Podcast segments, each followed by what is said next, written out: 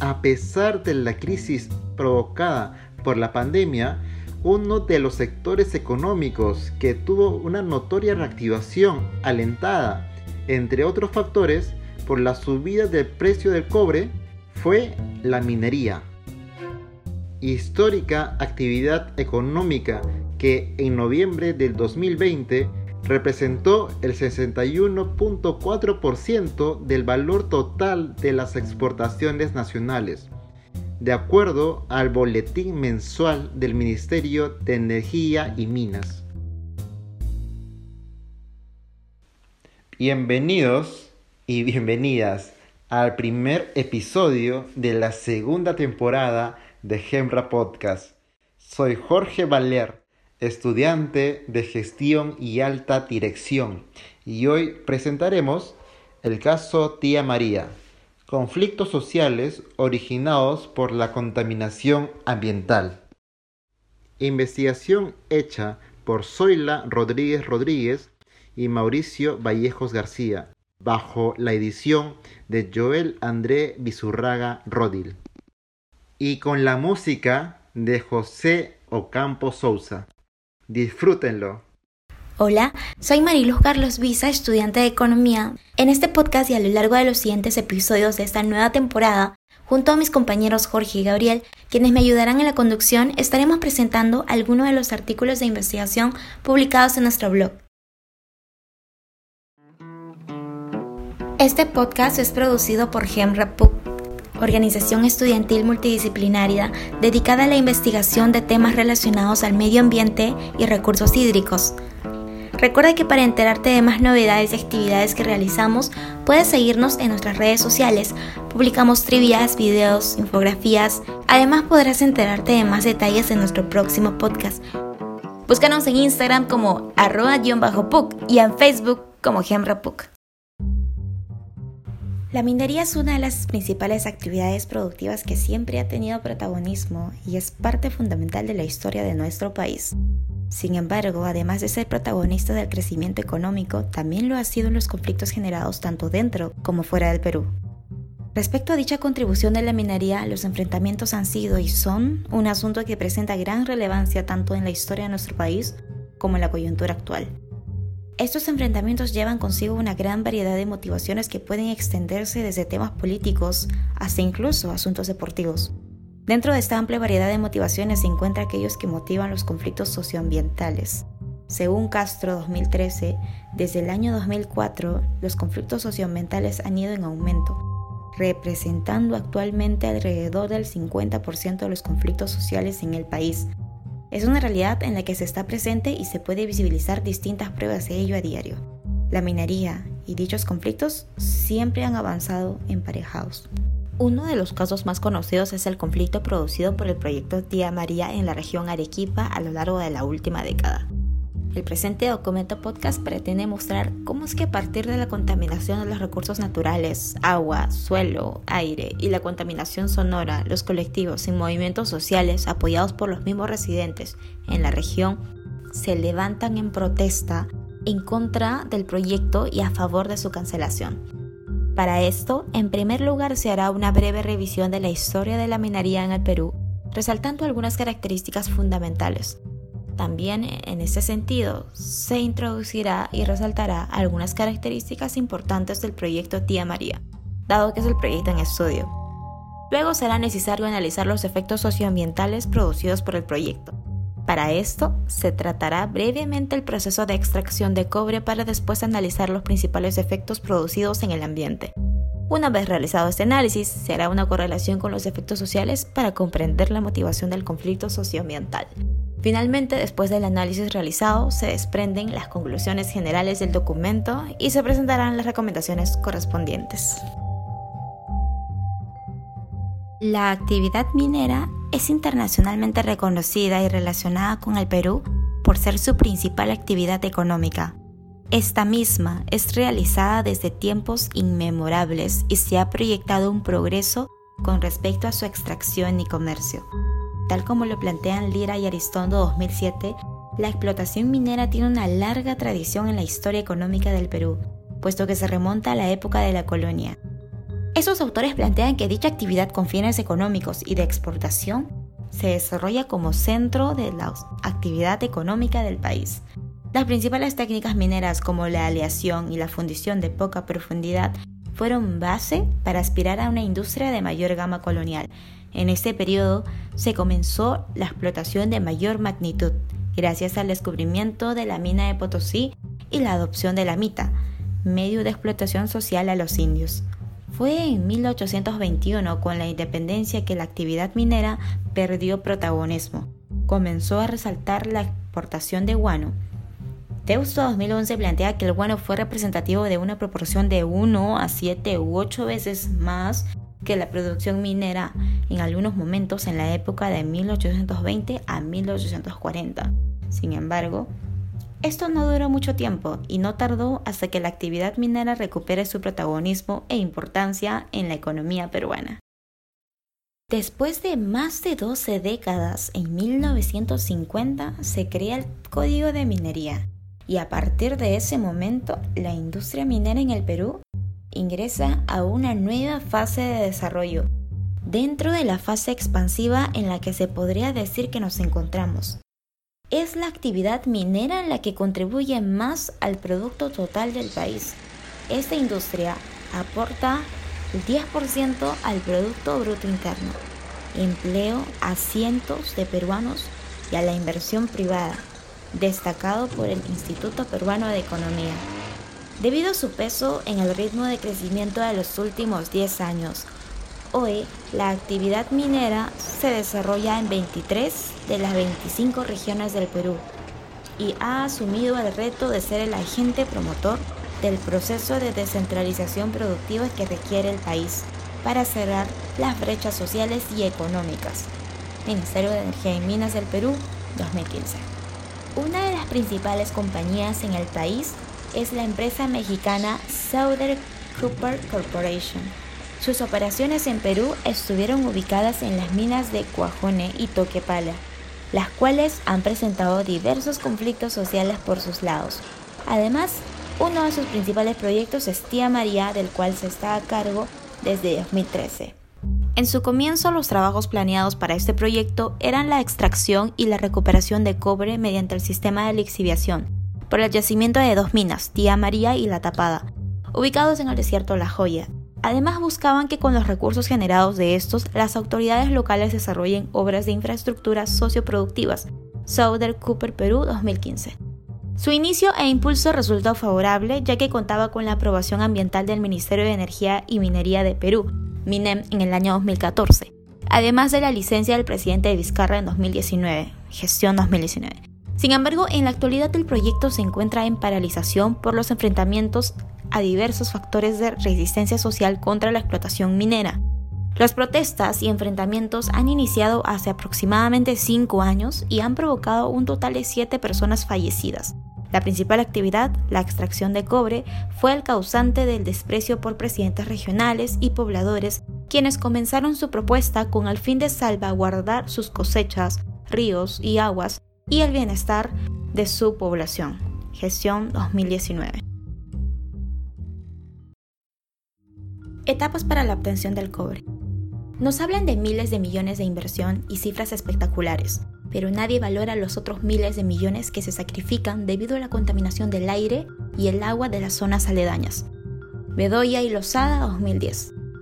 Para analizar los impactos ambientales generados por la extracción del cobre, se debe contar con un enfoque integral, como el análisis del ciclo de vida ACV, que incluye todas las etapas de su existencia, los productos de cobre producen impactos en el medio ambiente a lo largo de todas las etapas de su vida útil, comenzando por la extracción de las materias primas y su transporte, el consumo de energía necesario para la fundición y refino, los movimientos de tierra, consumos energéticos y residuos que se producen durante la fabricación de los productos, su mantenimiento y finalmente su reciclaje, así como la disposición final de todos sus elementos al final de su vida útil.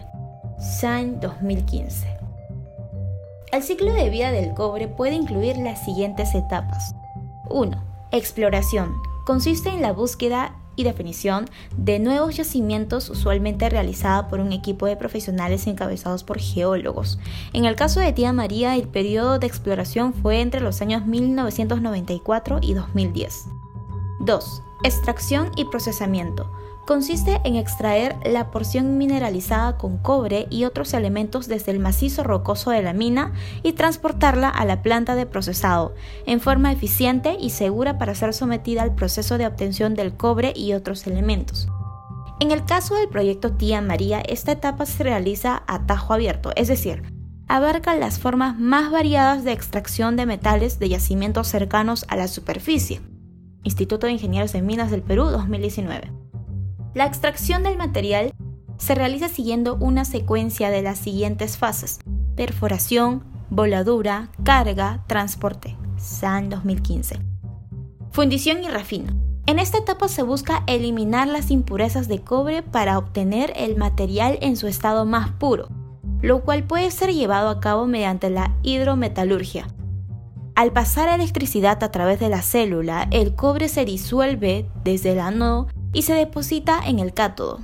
Las impurezas se quedan en la solución o bien permanecen en el lodo insoluble. SAN 2015. En el caso particular del proyecto minero Tía María, PMTM, las fases definidas por la Southern Perú Cooper Corporation son extracción en base al resquebrajamiento de las rocas, chancado o moliendo, lixiviación y procesamiento. 1. Extracción el mineral y desmonte bulados con explosivos serán excavados y cargados a los bolquetes y llevados ya sea al depósito de desmonte o mineral hacia la chancadora primaria que será ubicada cerca a los tajos de la mina. 2. Chancado. Se contará con tres líneas de chancado secundario guiadas de seis líneas de chancado terciario. El producto final del circuito de chancado fino será conducido mediante fajas al circuito de curado ácido y aglomeración el objetivo de este proceso es reducir el tamaño de las piedras extraídas en el proceso anterior. 3. Curado y aglomeración. Se realizará adicionando agua, solución de refino y ácido sulfúrico concentrado en los tambores aglomeradores. El objetivo de este proceso es separar el cobre de las piedras obtenidas en el proceso anterior y el producto es una especie de solución acuosa de cobre. 4. Lixiviación se realizará en una pila dinámica cuya base estará sobre una capa de arcilla compactada de baja permeabilidad revestida con una manta geomembrana de polietileno de baja densidad lineal. 5. Procesamiento. Se realizará una planta de extracción por solventes y una planta de deposición electrolítica. El objetivo de esta etapa es obtener los cátodos de cobre producto final. En el caso particular del proyecto minero Tía María, PMTM, las fases definidas por la Southern Perú Cooper Corporation son extracción en base al resquebrajamiento de las rocas, chancado o moliendo, lixiviación y procesamiento. 1. Extracción. El mineral y desmonte bulados con explosivos serán excavados y cargados a los bulquetes y llevados ya sea al depósito de desmonte o mineral hacia la chancadora primaria que será ubicado cerca a los tajos de la mina. 2. Chancado. Se contará con tres líneas de chancado secundario guiadas de seis líneas de chancado terciario. El producto final del circuito de chancado fino será conducido mediante fajas al circuito de curado ácido y aglomeración. El objetivo de este proceso es reducir el tamaño de las piedras extraídas en el proceso anterior. 3. Curado y aglomeración. Se realizará adicionando agua, solución de refino y ácido sulfúrico concentrado en los tambores aglomeradores. El objetivo de este proceso es separar el cobre de las piedras obtenidas en el proceso anterior y el producto es una especie de solución acuosa de cobre. 4. Lixiviación. Se realizará en una pila dinámica cuya base estará sobre una capa de arcilla compactada de baja permeabilidad revestida con una manta geomembrana de polietileno de baja densidad lineal. 5. Procesamiento. Se realizará una planta de extracción por solventes y una planta de deposición electrolítica. El objetivo de esta etapa es obtener los cátodos de cobre producto final. Conflictos socioambientales. Impactos ambientales. Según el Gobierno de México 2018, se define impacto ambiental como la modificación del ambiente ocasionada por acción del hombre o de la naturaleza. Asimismo, existen diferentes tipos de contaminación dependiendo del medio al que afecte, del método contaminante y la extensión de la fuente. Aqua Foundation. Para el presente informe se considera el tipo de contaminación dependiendo del medio al que afecte, siendo los impactos relacionados a la modificación de un recurso hídrico clasificados como impactos en agua, los relacionados a la generación de residuos sólidos clasificados como impacto en suelo y finalmente los relacionados a la emisión de gases o material que impacte en la atmósfera clasificados como impactos en el aire.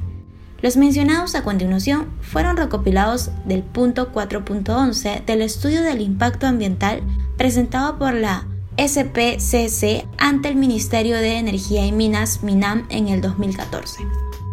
En el agua alteración de la calidad del agua marina por las actividades de construcción de la planta desalinizadora, generación de la salmuera proveniente de la planta desalinizadora al regreso al mar.